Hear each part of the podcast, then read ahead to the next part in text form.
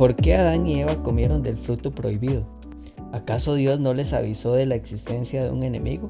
Nuevamente, ¿habrá sido Dios injusto por permitirlo? Y sobre todo, ¿qué culpa tenemos nosotros por el pecado de Adán y Eva? Y la lista de preguntas con respecto a este tema es muy extensa. Incluso pueden haber preguntas que ni tan siquiera hemos considerado.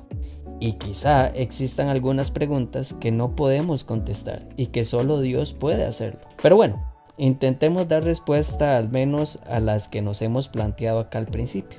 Eso sí, debemos entender que Dios ha revelado todo aquello que es necesario para nuestra salvación y que más allá de ese tema podemos entrar en una zona muy peligrosa. Porque acordémonos que este fue uno de los problemas de Satanás querer conocer los designios de Dios y no confiar en Él. Algo similar a lo que le sucedió a Adán y a Eva si lo analizamos, que gran parte de nuestra situación actual es producto de esa desconfianza.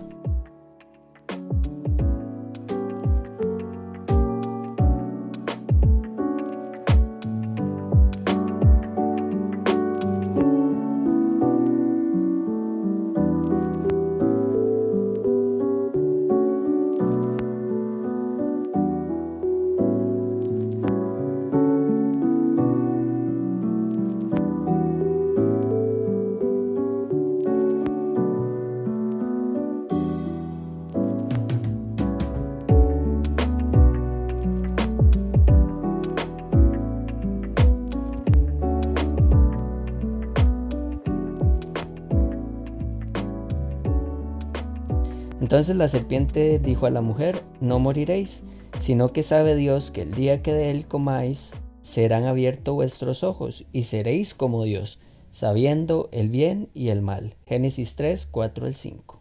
Satanás les informó a sus seguidores acerca de sus planes para apartar de Dios al noble Adán y a su compañera Eva. Si de alguna manera podían inducirlos a desobedecer, Dios haría algo para perdonarlos. Entonces Él y todos los ángeles caídos dispondrían de una buena oportunidad para compartir con ellos la misericordia de Dios. Si eso fallaba, podrían unirse a Adán y Eva, pues una vez que hubieran transgredido la ley de Dios estarían sometidos a la ira divina, lo mismo que ellos. Su transgresión también los pondría a ellos en el estado de rebelión, y podrían unirse con Adán y Eva para tomar posesión del Edén y establecer allí su morada.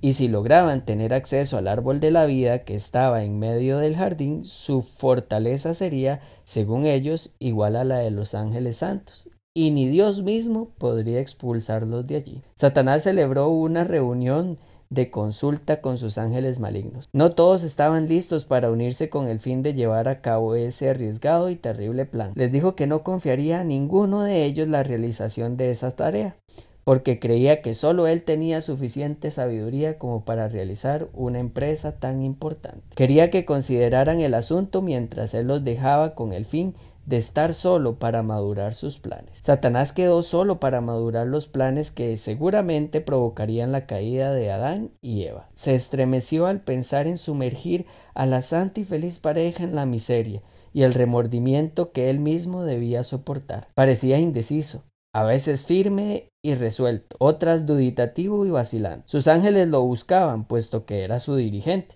para informarle acerca de la decisión que habían tomado se unirían a Satanás en sus planes para compartir con él la responsabilidad y las consecuencias. Satanás ahuyentó sus sentimientos de desesperación y flaqueza, y como dirigente de ellos se revistió de valor con el fin de afrontar la situación y hacer todo cuanto estuviera a su alcance para desafiar la autoridad de Dios y de su Hijo Cristo. Satanás declaró que demostraría ante todos los mundos que Dios había creado y ante las inteligencias celestiales que es imposible guardar la ley de Dios. Dios reunió a la huesta angelical para tomar medidas con el fin de evitar el mal que amenazaba. Se decidió en el Consejo del Cielo enviar ángeles para advertir a Adán que estaba en peligro por la presencia del enemigo. Dos ángeles se apresuraron a visitar a nuestros primeros padres acudieron a presentarles a Adán y a Eva la historia de la caída de Satanás y sus maquinaciones para destruirlos, para lo cual les explicaron ampliamente la naturaleza del gobierno divino y que el príncipe del mal trataba de derrocar. Dios no dejó solo a Adán y a Eva. los acompañó, los instruyó y les advirtió del problema.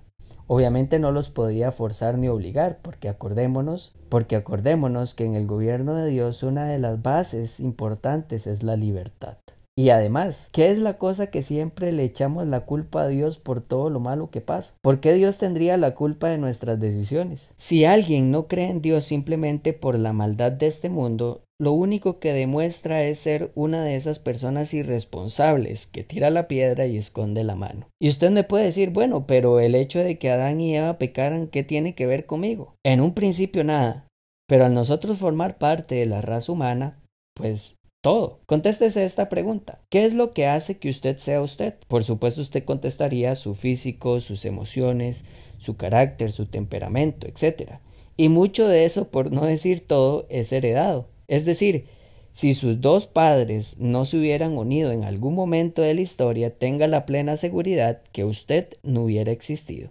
Y así toda su cadena genealógica hasta llegar al mismo Adán y a la misma Eva.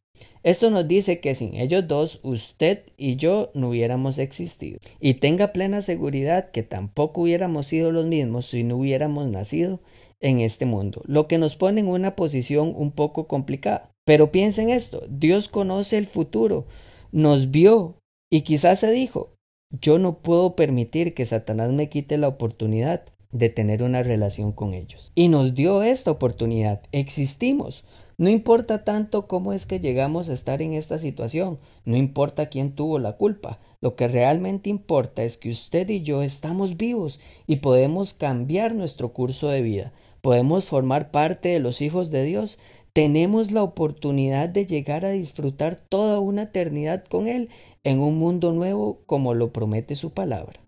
No dejemos que Satanás nos robe esa oportunidad poniendo ideas absurdas en nuestra mente. Lo único que Dios quiere es que usted sea feliz toda una eternidad. La pregunta es, ¿usted también lo desea?